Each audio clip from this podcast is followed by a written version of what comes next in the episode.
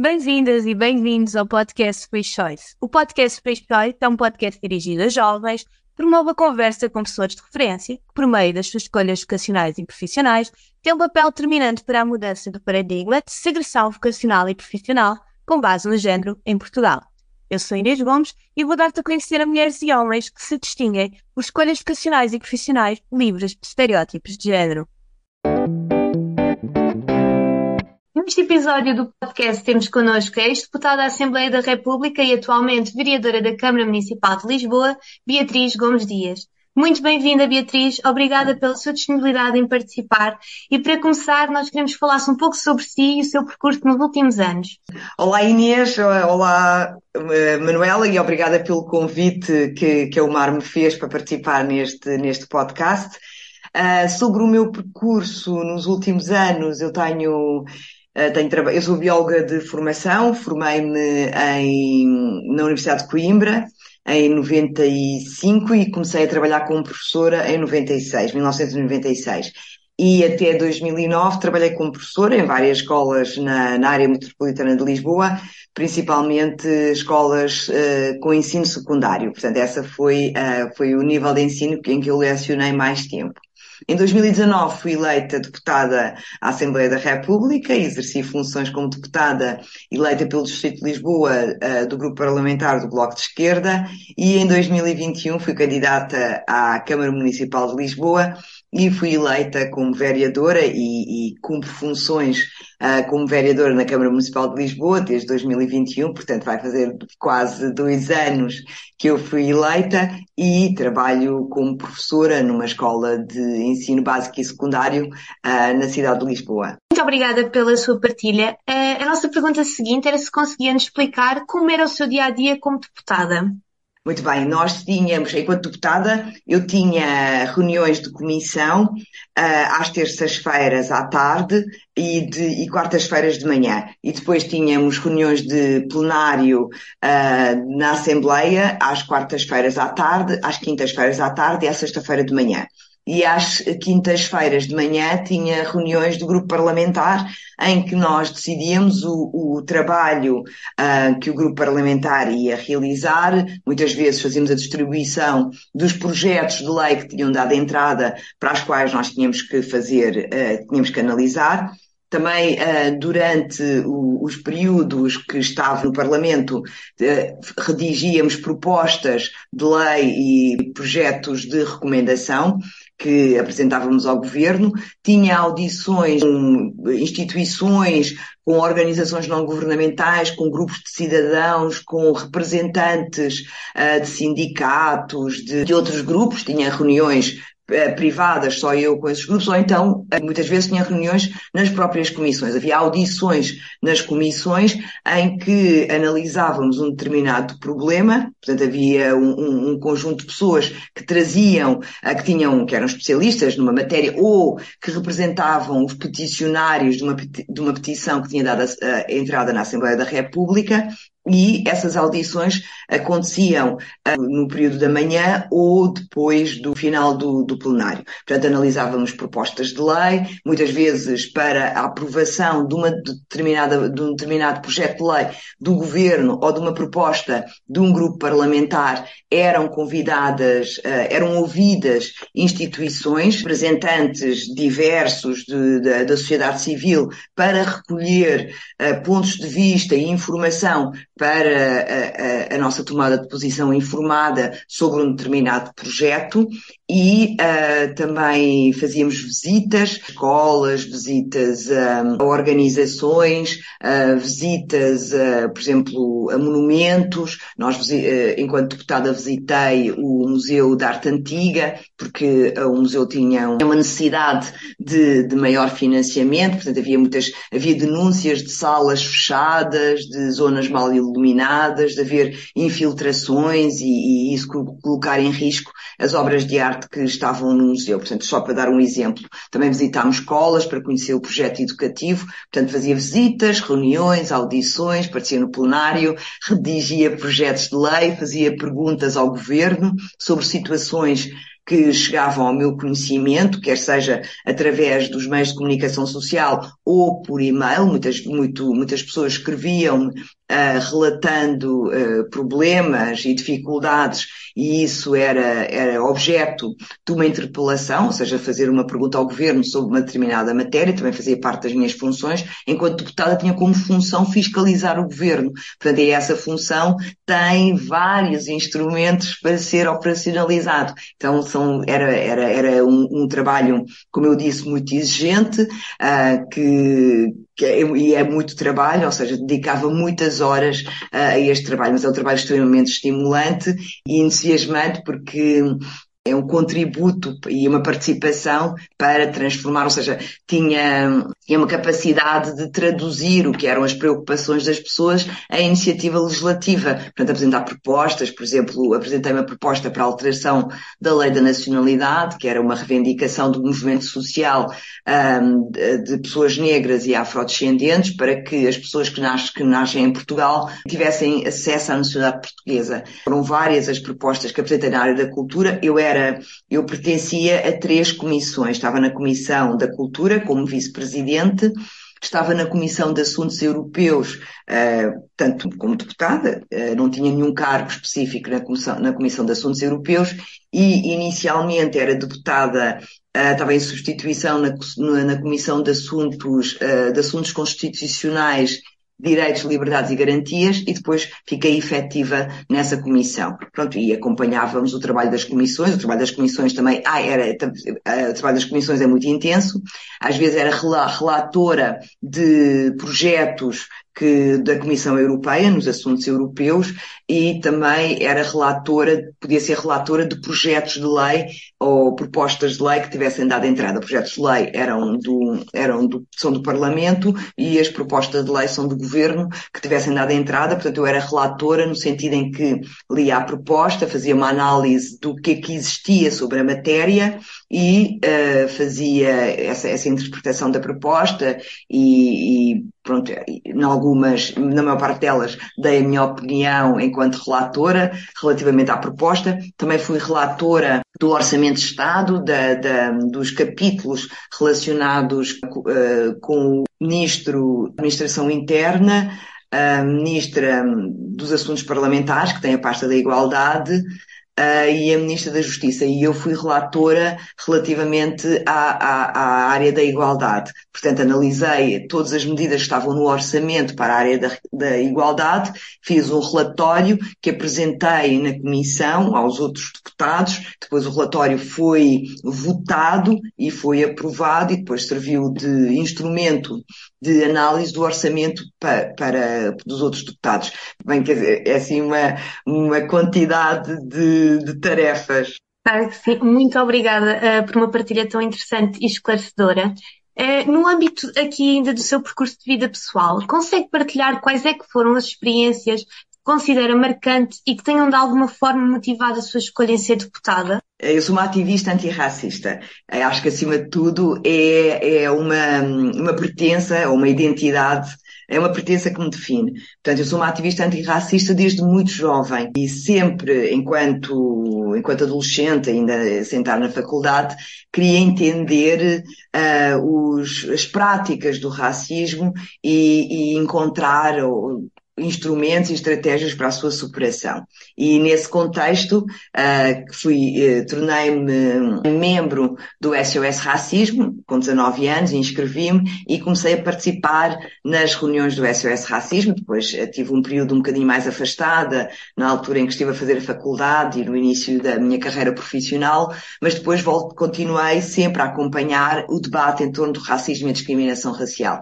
E esta, esta vontade uh, intransigente de transformar o mundo, de tornar o mundo um, um, espaço de maior justiça e igualdade para todas as pessoas, é o que me move e foi esse, foi esse o, ai, como é que ia dizer, o gatilho que me, terá, que me levou a, a tornar militante do Bloco de Esquerda em 2007, mas já antes, já antes era, era militante do PSR e, por ter recebido o convite para, para integrar as listas do partido e representar o partido no Parlamento foi algo que me deixou bastante honrada, exerci as funções com, com bastante uh, compromisso, dedicação, empenho e, e, é o que me move muito é esta vontade de contribuir para que a sociedade seja muito mais justa, muito mais igualitária e que um, haja um combate às discriminações e, e que elas se possam ser uh, superadas, ou seja, contribuir para a emancipação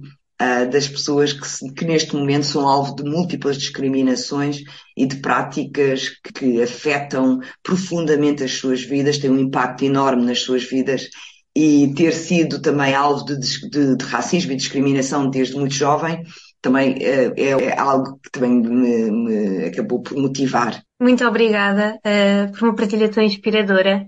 Uh, fazendo uma retrospectiva da sua vida em termos profissionais, que momentos e, e experiências mais importantes destaca e porquê? Fazendo assim uma retrospectiva, eu acho que hum, há várias, há várias experiências bastante, bastante marcantes. Ter sido eleita deputada é sem dúvida um marco uh, na minha, na minha, no meu percurso de vida.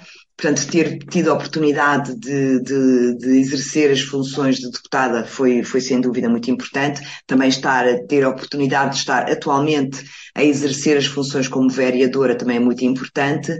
Uh, mas eu, eu, eu estas, estas, sem dúvida, ter uma participação política institucional é algo que eu valorizo muito e reconheço que é um instrumento muito robusto para a transformação social. Ou seja, eu, eu penso que, a minha passagem um, pelo Parlamento uh, contribuiu para aprofundar o, o, debate e o discurso em torno do racismo e da discriminação racial, em torno do, do, do, da defesa dos direitos das pessoas migrantes, em torno da igualdade, enquanto, enquanto uma dimensão que, na qual nós devemos dar prioridade política e, e, e torná-la transversal às diferentes áreas de, de governo, aos diferentes ministérios, ou seja, que a igualdade não deve ficar só eh, restrita à Secretária de Estado da Igualdade, neste caso à Ministra da, da Presidência, mas ela deve ser, deve ser transversal a todos os ministérios. Portanto, Uh, isso foi sem dúvida, ter esta oportunidade foi sem dúvida um marco importantíssimo na minha vida. Mas também fazer uh, o ativismo antirracista, ser presidente uh, de uma organização antirracista, que era a JAS, que é a JAS, a Associação de Afrodescendentes, que eu sou uma das cofundadoras e fui presidente entre 16 e 19, até ser eleita deputada, também foi um aspecto da minha, da minha participação cidadã muito importante. Uh, enquanto presidente da JAS, eu acho que destaco o facto de termos apresentado a proposta da criação do memorial de homenagem às pessoas escravizadas na cidade de Lisboa, que é um projeto uh, fundamental para um, uma, uma, justiça histórica, ou seja, para, para combater a construção do racismo e a negação do racismo, mas também para, para prestar uma homenagem, uma justa homenagem às pessoas escravizadas que, que foram tratadas como objetos, é? como mercadoria, que foram raptadas e vendidas ao longo de séculos e que a sua, a sua vida uh, e o seu trabalho não remunerado contribuiu uh, para o, desenvolvimento e a riqueza que os países europeus hoje uh, têm. E, portanto, também destaco esse, essa, a, a participação na, na, na, sociedade civil, nas organizações da sociedade civil, como sendo também algo bastante, bastante relevante. E eu, na sexta-feira passada, Uh, recebi um, um, prémio de mérito migrante, pelo que foi atribuído por uma organização que é a Associação a Lusofonia, a Cultura e Cidadania, e esse prémio para mim é, é algo que me, que me deixa extremamente grata e orgulhosa, porque é o reconhecimento do, do trabalho político que eu tenho desenvolvido ao longo, ao longo destes anos, de, de, desde muito jovem, a participar na, numa organização antirracista, a querer perceber como é que eu podia contribuir para transformar o mundo enquanto deputada, tendo os instrumentos para o fazer e agora enquanto vereadora continuando este caminho, que continuo também na sociedade civil e esta ligação e diálogo com a sociedade civil é algo que me fortalece bastante como política e, e esse reconhecimento foi, eh, foi, foi assim, um momento extraordinário também da minha vida. Muitos parabéns, um reconhecimento Obrigada. mais que merecido. Agora indo um bocadinho mais para desafios. Uh, face aos estereótipos de género que ainda existem na sociedade, uh, considera que alguma vez sofreu discriminação em função do seu género uh, seu, da sua atividade profissional como deputada?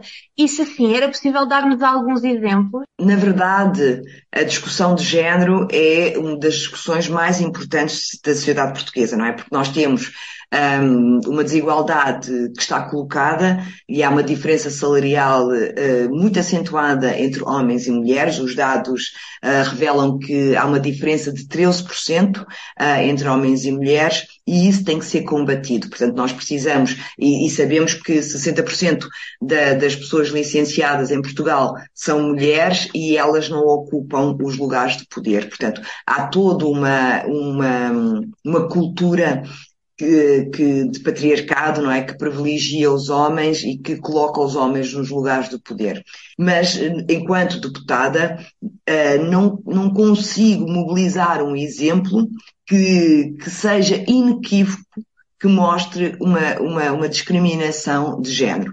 O, o grupo parlamentar uh, do qual eu fazia parte, não, não era absolutamente paritário, portanto podemos dizer isso, que o facto do Parlamento não ser absolutamente paritário, não haver 50% de homens e 50% de mulheres, é uma forma de discriminação. E sim, aí posso dizer que fazia parte da minoria de, de deputadas, de, de, de, pessoas eleitas na Assembleia da República e que é preciso trabalhar mais para que essa igualdade seja alcançada. Mas gostava de trazer a questão da discriminação étnico-racial, porque para além de ser mulher e poder ser e ser sujeita à discriminação de género, também sou uma mulher negra e aí sim é inequívoca a ausência de corpos negros no, na Assembleia da República. Portanto, uh, aí a representatividade está muito, muito, muito, um, é muito insuficiente, muito atrasada. Precisamos de fazer avançar esse debate na Assembleia da República. Portanto, precisamos de trazer essa dimensão, e aí sim, alguns exemplos de comentários que foram feitos nas minhas redes pessoais sobre o facto de eu ser uma pessoa negra e esses comentários procuravam deslegitimar a minha participação, fazer um conjunto de insinuações sobre um, a minha nacionalidade, portanto, referindo que eu não era uh, nacional, uh, ou seja, que eu não tinha nacionalidade portuguesa, que teria vindo para Portugal uh, através de processos de tráfico de pessoas, de uma rede de, de, de imigração ilegal é que teria conseguido através dessa rede é que eu teria conseguido chegar a Portugal e dizerem que, que, eu, que as minhas intervenções eram pobres, uh, que eu estava a ocupar um lugar uh, indevidamente, que devia abdicar do meu lugar para que outra pessoa mais competente o pudesse ocupar. Portanto, essa, essas formas de discriminação que, que, eram mais, o ódio era mais dirigido ao facto de eu ser uma pessoa negra. Uh, e, e, também não é fácil, quer dizer, eu não consigo uh, separar as duas, as, duas, as duas formas de discriminação. Ou seja, eu sou alvo de discriminação por ser mulher e sou alvo de discriminação por ser uma pessoa negra. Mas o, o, o discurso de ódio dirigido a mim é um discurso de ódio marcado pela, pela minha pertença étnica ou racial e por eu ser uma, uma pessoa negra. Muito obrigada pela sua partilha. Ainda temos um longo caminho a percorrer para a igualdade e isso no dia a dia eh, de pessoas, infelizmente, isso é cada vez mais visível. Que estamos a avançar, mas às vezes parece que é passinhos de bebê. Sim, sim. É, por, também... exemplo, eu, eu, eu, também posso, se nós, na verdade, nós podemos uh, concluir que a violência o, o, discurso de ódio do que eu fui alvo também é uma forma de violência de género, não é? Porque nós não separamos, não separamos o, o género da raça, nós falamos de, de, de uma discriminação multi-interseccional, não é? Que as várias dimensões se cruzam e por isso eu fui alvo de violência política, não é? Porque sou uma, uma pessoa politicamente exposta, portanto fui alvo de violência política por ser uma mulher negra. Sim, e uh, uh, também enquanto candidata à Assembleia, uh, candidata à Câmara Municipal de Lisboa, houve, houve um discurso muito violento de, de, de, sim, discurso de ódio, de procurar deslegitimar minha, as minhas posições e a minha intervenção. Muito obrigada por ter tão sincera e por permitir também aqui aos nossos ouvintes uh, refletirem um bocadinho também neste, neste cenário de perceberem que a igualdade ou a falta dela está presente, infelizmente enraizada na sociedade, desde órgãos políticos até o dia a dia mais simples, uh, de simplesmente uma mulher negra sair de casa Uh, portanto, é importante também para os nossos jovens uh, ouvirem esta reflexão e pensarem também como é que eles próprios, sozinhos, ou seja, em termos de ações uh, pontuais, podem fazer a diferença. E isso também é uhum. muito importante refletir também com os jovens e tentamos nas sessões do, do Free Choice, com as escolas que estamos a intervir, também trabalhar muito mais do que estereótipos de género, trabalhar direitos humanos, trabalhar a igualdade e perceberem como às vezes há mais do que um fator que acaba por discriminar uma pessoa pela sociedade e o quanto isso tem de mudar, o quanto é urgente mudar. Todas as vozes têm de ser ouvidas e é por isso que é tão importante que elas sejam, que é para percebermos realmente as problemáticas que a sociedade enfrenta e o quanto uh, há, sim, pessoas que pelos fatores que nasceram acabam por ser muito mais vítimas. O facto de ser uma mulher, o facto de ser uma mulher negra, o facto de ser uma mulher uh, com outra orientação sexual. Quer dizer, existem aqui vários fatores discriminatórios que infelizmente ainda uh, continuam a afetar a nossa sociedade e é por isso também que este, cada vez mais falar sobre isto, cada vez mais dar a voz a quem uhum. pode dar a voz para isso é tão importante. Eu acho que daí o instrumento político ser tão importante, porque quem define as políticas é, são portanto, a Assembleia da República, que fiscaliza o governo, e o governo. Mas a Assembleia da República também tem a capacidade de, de, apresentar leis, de fazer propostas, e isso muda a vida das pessoas. E a política é mesmo muito importante na nossa vida. Nós não, eu acho que é, que é importante que aquel, as pessoas que nos estão a ouvir e que vejam este podcast uh, reconheçam o impacto que a política tem no nosso cotidiano. Ou seja, dizer que a política não interessa é, é, grave, porque a política realmente interessa e é através da política que nós conseguimos criar sociedades mais justas, mais igualitárias e a política é multifatorial. É a política institucional, mas também é a política do movimento social, é política quando nós saímos à rua e manifestamos e exigimos transformações, é política quando fazemos uma greve, para reivindicar salários melhores. Portanto, a política faz parte da nossa vida e é através dela que conseguimos um, construir as sociedades que nós queremos. Na realidade, é uma cidadania ativa, não é? Sim. E é também muito isso que nós tentamos transmitir Uh, aos jovens que eles têm a voz, eles só precisam de saber como aplicá-la e que Sim. momentos é que devem aplicá-la e perceberem que aquela ação importa e que é com estas várias ações que se vai mudando a sociedade, mudando mentalidades e avançando para uma sociedade mais igualitária e mais justa. Passando aqui também um, da mesma vertente que falámos, um, mas alguma vez sentiu que pelo seu género não lhe fossem dadas tantas oportunidades ou que tenha tido uma menor visibilidade? Sim, eu acho que sim. Uh, por exemplo, uh, acontece muitas vezes numa reunião, nós, uh, eu fazer, apresentar um argumento, apresentar uma perspectiva, apresentar um ponto de vista e uh, esse argumento, essa perspectiva, esse ponto de vista não ser considerado, ou ser, sim, não ser considerado, e depois haver uh, outra pessoa que apresenta o mesmo, o mesmo ponto de vista e ele é muito valorizado e é tido em conta. Portanto, é como se nós não fôssemos ouvidas. Um, outro, outro, outro, outro aspecto também é, é, começar a perceber que, que é necessário termos, uh, como é que eu ia dizer, eu não, eu não quero levar para a perspectiva interpessoal e individual. Mas eu reconheço, e com a, com a participação política que fui tendo, reconheço que é importante participar. Ou seja, imagina, estou numa reunião, até posso achar que os argumentos que eu ia apresentar já foram apresentados, mas ainda assim olho para o que está a ser debatido, para a informação que tenho e tomo a decisão de ainda assim participar e, e, acrescentar uma outra perspectiva, porque muitas vezes eh, nós mulheres somos socializadas a ficar um bocado mais em silêncio no espaço público e é preciso contrariar esse silenciamento no espaço público. Então, o que eu quero dizer é que eu, sim, eu noto que uh, as minhas posições não são tão valorizadas como as posições de outras pessoas numa reunião, uh, numa reunião partidária, tanto numa reunião política.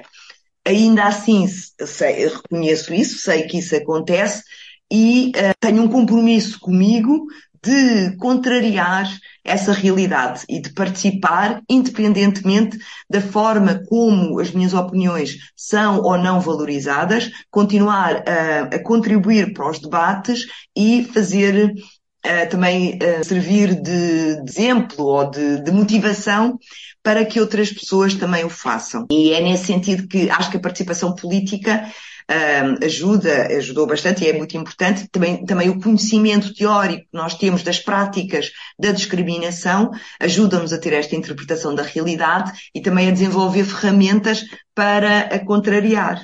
E, e, sim, é, é, verdade que uh, as nossas vozes, as vozes das mulheres, não são tão valorizadas no, nos debates públicos como são um, uh, de, de, outras pessoas. Por exemplo, quando eu participei enquanto candidata uh, na Câmara Municipal de Lisboa, notei muito isso. As minhas posições não eram tão valorizadas, uh, o tempo de intervenção que eu tinha era muito mais curto, era, era silenciada mais rapidamente. Portanto, é, tu, tu, são todas práticas que estão muito naturalizadas e que é preciso contrariar. E eu contrariava ativamente, continuava, fazia a minha participação, mas ainda assim não consegui um, ter tanto tempo de antena ou ser tão valorizada como os homens são valorizados na, na sua performance política, na forma como se, se apresentam. A Beatriz mencionou uh, existirem ferramentas, então eu faço esta pergunta: que estratégias ou ferramentas é que seriam eficazes e possam ser pensadas para garantir a inclusão e a participação das mulheres no espaço de decisão política em Portugal? Por exemplo, desde logo as cotas, não é? Uh, fazer avançar as cotas para que uh, o Parlamento tenha uma representação proporcional, não é? 50-50. E que essas cotas também sejam traduzidas nos partidos políticos, que os grupos, que os grupos parlamentares também sejam paritários, tenham 50-50 e que depois também na, na, na indicação de cabeças de lista Uh, para os diferentes círculos eleitorais também se cumpra uh, uh, esse princípio de cotas. Eu acho que é preciso fazer uma lista de verificação para os partidos políticos, quando estão a organizar conferências, garantir que tem uma paridade absoluta de homens e mulheres nos oradores, nos temas, que, principalmente nos oradores, porque o, o facto de haver mais oradores do sexo masculino cria a percepção de que os especialistas são os homens, não é? Que as mulheres, não há tantas mulheres disponíveis ou não há tantas mulheres especialistas. Uh, e, e, também ser mais persistente na procura de mulheres para ocupar o, os lugares de comentário, os lugares nos painéis, uh, portanto, nos comentadores políticos, garantir que há paridade, uh, nas empresas, no, nas direções dos hospitais, garantir que temos uma, que as direções e os órgãos de poder representam efetivamente a diversidade que existe na sociedade. Muito obrigada. Eh, por fim, pedia-lhe uma mensagem final, principalmente para as jovens que pretendem futuramente seguir o mesmo percurso profissional. Ah, eu acho que é, somos, somos muito, muito necessárias é, é necessário aumentar o número de mulheres que participam na política. A política também é para nós e nós temos uma perspectivas que são necessárias para diversificar o diálogo, diversificar o discurso e diversificar a forma de fazer política. Trazer uh, mais mulheres para a política institucional é fundamental para transformar a, a sociedade. Por isso, uh, filiem-se dos partidos políticos, tenham participação política ativa, digam os vossos pontos de vista, participem independentemente de serem uh, aplaudidas ou não participem e tragam o vosso ponto de vista, as vossas vozes, a vossa perspectiva para a sociedade e contribuam para a transformação que é tão necessária. E assim chegamos ao fim de mais um episódio do podcast Free Choice. Beatriz, muito obrigada novamente pela sua disponibilidade e pelas partilhas tão inspiradoras que fez connosco e com os e as ouvintes. Votos de muito sucesso no seu percurso pessoal e profissional. Obrigada Inês, obrigada Manuela, foi um prazer enorme participar. E, e, eu gosto imenso dos debates, gosto imenso de pensar em estratégias para nós podermos abrir o campo para um maior número de pessoas e este podcast é sem dúvida um desses instrumentos para nós podermos abrir o campo para mais pessoas participarem, para inspirar mais jovens que me veem neste lugar e que percebam que também é para elas e que elas podem ocupar este lugar. Muito obrigada. Muito obrigada também a vocês. E ficamos por aqui. O podcast Free Choice é produzido pela equipa técnica do projeto. Este projeto é implementado pela UMAR, operado pela SIG e financiado através do e-Grants. Certifique-se que segue o podcast Free Choice se ainda não o fez. E também pode nos acompanhar através do Instagram e do TikTok freechoices.umar. Sou Inês Gomes e até uma próxima.